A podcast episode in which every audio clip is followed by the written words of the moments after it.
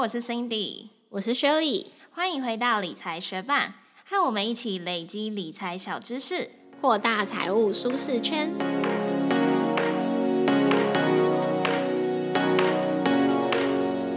节目开始之前，我们要来念一则学伴在 Apple Podcast 的留言。他的名字是 Joyce 贺一二三。他说：“投资理财小菜菜 JH，这是我听 Podcast 开始学投资理财所听的第一个节目。谢谢你们用浅显易懂的方式去解释很难懂的专有名词，很适合初学者听，收获很多。赞赞，你们真的很棒。”谢谢投资理财小菜菜 Joyce 给我们的五颗星留言，很开心我们是你第一个收听的投资理财节目。我们当初开始节目的初心也是希望初学者能跟着我们一起在节目上共同成长。那很开心这个节目有帮助到你，我们会继续加油，谢谢你的鼓励。节目准备开始喽！买房是一个人生中很重要的决定，因为花下去的金额都是动辄几千几百万，大部分人都只能筹到自备款，剩余的金额需要申请房屋贷款。那房贷一背就是二三十年，所以这时候选择对自己有利的房屋贷款就很重要啦。我们今天的节目会介绍六种房贷类型，包含指数型、固定型、阶梯型、理财型。抵利息以及常常听到的青年首购房贷，这六种不同房贷方案的利率计算方式，还有他们的特色优缺点有哪些？如果你在考虑买房却不知道该选择哪一种房贷，就一起听听今天的节目吧。首先就是指数型房贷，指数型房贷是由定除利率指数以及个别加码利率组成。什么是定除利率指数呢？定除利率指数就是指数型房贷的利率基础。如果还不知道定除利率是什么的学伴，可以简单想象一下，定除利率就很像是定存的利率，只是定储会比起定存，它需要存放的期间会需要更久。不过，它给你的利率就会再更高一点。每家银行指数型房贷的定储利率指数不同，不过最常见的是由国内十大行库，像是和库银行、第一银行、彰化银行、华南银行、台湾银行这些银行。的一年期或两年期定储利率平均值作为定储利率指数。那选择指数型房贷的时候，你可以选择每月、每季或是每年调整定储利率指数。因此，指数型房贷的利率基础会顺应市场变化，透明又公开。举例来说，目前渣打银行的定储利率指数，二零二一年二月二十号公告的是零点八四帕。那什么是个别加码利率呢？个别加码利率会因人而异，它就会随着每个人的存款啊、年收入、担保品偿还能力等差异有不同的加码。那如果你是该银行的信用卡客户，有可能你会获得优惠减码。那这个指数型房贷有什么优缺点呢？其中它的优点就是利率透明又公开。我们刚刚讲到指数型房贷，它的利率基础就是定储利率指数嘛。那这个定储利率指数就是由国内十大行库他们一年或是两年的定储利率做平均值来做计算的。所以这个定储利率指数会随着市场变动而调整，利率就会更透明，贴近市场的状况。那指数型房贷的缺点是，有些方案它会有提前还款的违约金，你要去注意你选的那个房贷的方案，它有没有限制清偿期间的条款。如果有限制清偿期间，却想要提前还款的话，就需要支付违约金。假设你是三十年房贷，但是你在第二十年的时候就想把剩下的房贷的金额全部还完的话，你可能就需要支付违约金。第二个固定型房贷。固定型房贷利率就是固定利率指数。固定型房贷最大的特色就是每个月缴固定的房贷本息。虽然贷款的人可以避免到央行升息的风险，不过银行也会调高利率以及增加手续费，把这个风险转嫁到贷款的人身上。因此，比起指数型房贷，固定型房贷的利率可能会高两趴以上。那固定型房贷有什么优缺点呢？它的优点就是利率固定，所以可以免去升息的风险。缺点就是如果要提前还款的话，会需要支付违约金。如同指数型房贷，如果方案中有限制清偿期限，却想要提前还款的话，就需要支付违约金。再来就是转换成浮动利率的话，也会需要支付违约金。如果央行降息，贷款人想要调整，放弃固定利率转为机动利率的时候，就会需要支付违约金喽。嗯，假设你原本固定型房贷的利率是三趴好了，但央行降息之后，很多指数型房贷他们的机动利率都是一点五趴，这时候谁会想要抢？谁会想要缴三趴的房贷？当然会想要缴一点五趴的房贷。不过你想要转换的时候，就需要支付违约金啦。不过现在很少有银行提供长期的固定型房贷，大部分都是在贷款前几年提供固定利率的优惠，固定期期满后再转成指数型房贷，这种方式也称作一段型利率。那第三个我们要介绍的房贷类型是阶梯型房贷。阶梯型房贷跟指数型房贷的利率计算很类似，一样是定除利率指数，再加上个别加码利率。然而，阶梯型房贷的每一期偿还金额会像阶梯一样，前期比较低，之后分阶段调高。那一般阶梯型房贷分成三个阶段，但每一个银行的方案不同，也有分成五个阶段的。但我们这边就讲最常见的三个阶段。第一个阶段是宽限期，在宽限期内，我们只需要还息不还本。那这个期限大约是落在三到五年。这个时候，贷款的人他们不需要去缴纳本金，只需要每个月偿还房贷的利息。那第二个阶段是按月付息缴纳部分本金，在第二阶段中，除了每个月要缴纳房贷利息之外，贷款民众还可以按照自身的能力去跟银行约定每个月需要摊还的本金金额。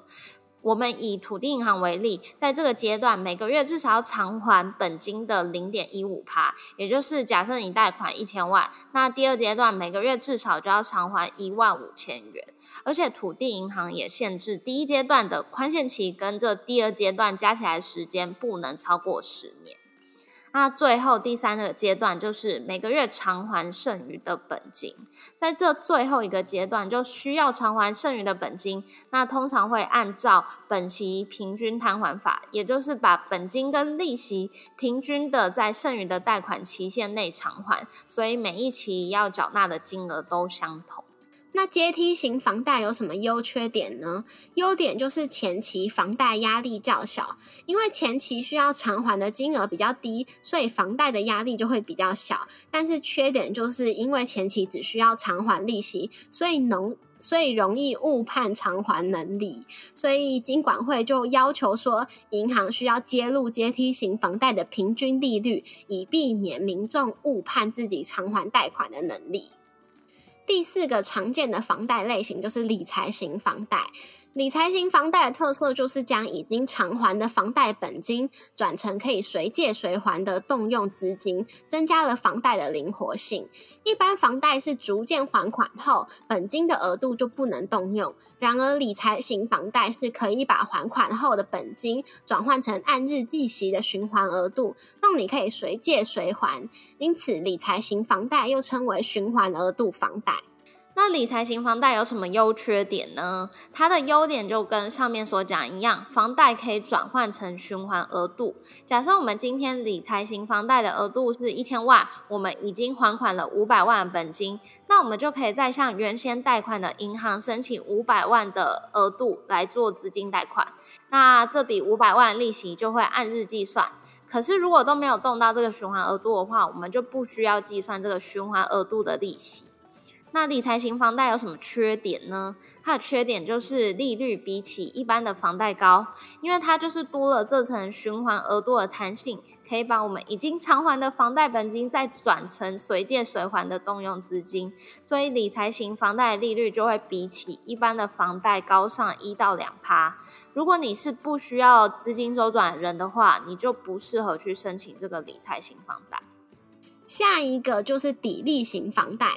抵用的抵，利息的利。那抵利型房贷最大的特色就是可以用同一家银行的房贷抵利活存账户的存款余额来折抵房贷的本金，以减少房贷利息。举例来说，假设你有一千万的抵利型房贷，在同一家银行的房贷抵利活存账户中有一百万的余额，那你的抵利型房贷本金就是九百万。九百万才需要计算房贷利息，剩余的一百万是免缴缴房贷利息的。不过，这一百万的存款余额并不等于直接偿还了房贷，因为房贷抵利活存账户的钱，你还是可以随时动用的哦。广告一下，理财学办也有 Instagram 喽，快去 Instagram 搜寻理财学办，follow 我们，获得更多理财小知识吧。那抵利型房贷有什么优缺点呢？它第一个优点就是刚刚上面有讲到的，房贷利息可以减少。那也因为有这个房贷抵利活储账户，你就可以保有紧急预备金，把它存在里面，随时还是可以动用。那第二个优点就是存款账户利率跟房贷利率是相同的，也就是说，当我们的房贷利率是一点八帕的时候，你这个存在。房贷抵利活储账户的存款利率也是一点八趴，比起现在一般的活存，它不到一趴的活存利率是高上许多的。那抵利型房贷有什么样的缺点呢？就是它的免息是有上限的，并不是你的存款有多少就可以折抵掉多少的房贷本金，不用缴利息。如果你的存款超过了约定可以折抵的上限，那你的存款剩余的余额是不会有存款利息的哦。再来，抵利型房贷它的利率比较高，所以当你的存款余额折抵的本金不够多，有可能算下来你要缴的房贷利息会比一般传统的房贷还要更多。接下来要介绍的是很多学班也有在关注的青年首购房贷。青年首购房贷有时候会被称为青安贷款，是政府在二零一九年开始实施的青年安心成家贷款。目前青年首购贷款的政策会延续到二零二二年底。有跟政府合作青安成家贷款的银行有八家，分别是台银、土银、一银、和库、彰银、兆丰、华南以及中小企银。那申请的对象必须要成年，现在是要年满二十岁，但是未来民法修正后，只要十八岁就可以申请了。每户贷款的层数最高是八成，最高的贷款金额是八百万，最长的期限则是三十年。那很多人会有疑问，说这个青年首购贷款是只能给第一次买房人使用吗？其实并不是哦。除了第一次买房的民众以外，以前有房子但是已经出售或转让的民众，其实都可以申办。只要你是单身，然后你名下没有自用住宅，或者你已婚，然后你你的配偶以及你的子女名下都没有自用住宅的话，都可以办理这个青年首购贷款。那青年首购贷款的利率其实有分成三种方案，分别是一段式机动利率、两段式机动利率以及混合式固定利率。那先来说说一段式机动利率，我们接下来讲到的机动利率都是用中华邮政他们两年期定期，除金额未达新台币五百万的机动利率，目前是零点八四五帕。那在这一段式机动利率的方案中，会用这个机动利率零点八四五帕，再加上机动计息零点五五五帕，所以算下来，目前使用这个一段式机动利率的方案，它的房贷利率会是一点四帕。第二个方案就是两段式机动利率，那前两年会是机动利率，目前是零点八四五趴，再加上机动计息固定加上零点三四五趴，目前算下来前两年的利率就会是一点一九趴。那第三年以后就会是机动利率，目前是零点八四五帕，再加上机动计息固定加上零点六四五帕，那算下来第三年后，目前算起来的利息就会是一点四九帕。那最后一个方案混合式固定利率，它前两年会是固定利率，那在第一年它会是拨款当时的机动利率，再固定计息加上零点五二五帕，所以目前算下来。就会是一点三七趴，在第一年的时候。但第二年的时候就会变成是拨款当时的邮储机动利率，再加上固定计息零点六二五趴，所以目前算下来，第二年这个房贷利率就会是一点四七趴。那第三年之后就会是机动利率，目前是零点八四五趴，再加上机动计行零点六四五趴，所以目前算下来，第三年之后就会是一点四九趴。听完我们介绍完六种不同的房贷方案，你可能会想说，到底哪一种房贷方案最适合我呢？我们有帮学办找到一个五九一房屋交易的网站，它上面可以帮你算出最适合你的房贷贷款利率。你可以去输入你的房屋价格、你首付的金额、你的贷款期限、你是不是军工教，还有你有没有指定银行，来输入这些条件之后，帮你找出最适合你的房贷的专案。如果有兴趣的学伴，就赶快打开我们部落格的文字稿，找到这个链接去试算看看吧。谢谢你在忙碌的生活中愿意播出时间来和我们一起学习。如果你愿意支持我们继续把理财学伴做得更好，邀请你在 Apple Podcast 帮我们打星留言，让这个节目被更多人听见。同时，也欢迎你到 Instagram 搜寻理财学伴，找到我们来跟我们聊一聊。如果你身边有想一起学习投资理财的朋友，欢迎你将理财学伴分享给他们。我们的网站上会有文字版整理，想要收藏或是回顾，都欢迎你上去看看。网址是 moneymate 点 space 斜线房贷类型，拼法是 m o n e y m a t e 点 s p a c e 斜线房贷类型，也可以从节目的简介中找到网址哦。理财学霸，我们下次见，拜。我大学的时候有一段时间很迷手作，还有烘焙、煮菜这些。然后我，嗯，大概从一年前开始一直有。持续几乎每天都做便当到现在，但是我已经很久没有烘焙了。一方面是有点麻烦嘛，就是会很油啊，然后还要清；然后另外一方面就是知道这些东西实在是太容易让人发福了。嗯，可是最近真的关在家里的时间太久了，我整个烘焙魂在一起。那你做了 什么？前啊，我有做一个。嗯，重乳酪蛋糕，因为那时候我们家还剩一点材料，然后那个材料很容易会坏掉嘛，所以那时候就一方面也是时间比较多，一方面就是还有材料就做。然后之后我就做一些什么果冻啊，然后还有就是我去我男友那边，然后他那里几乎什么都没有，只有。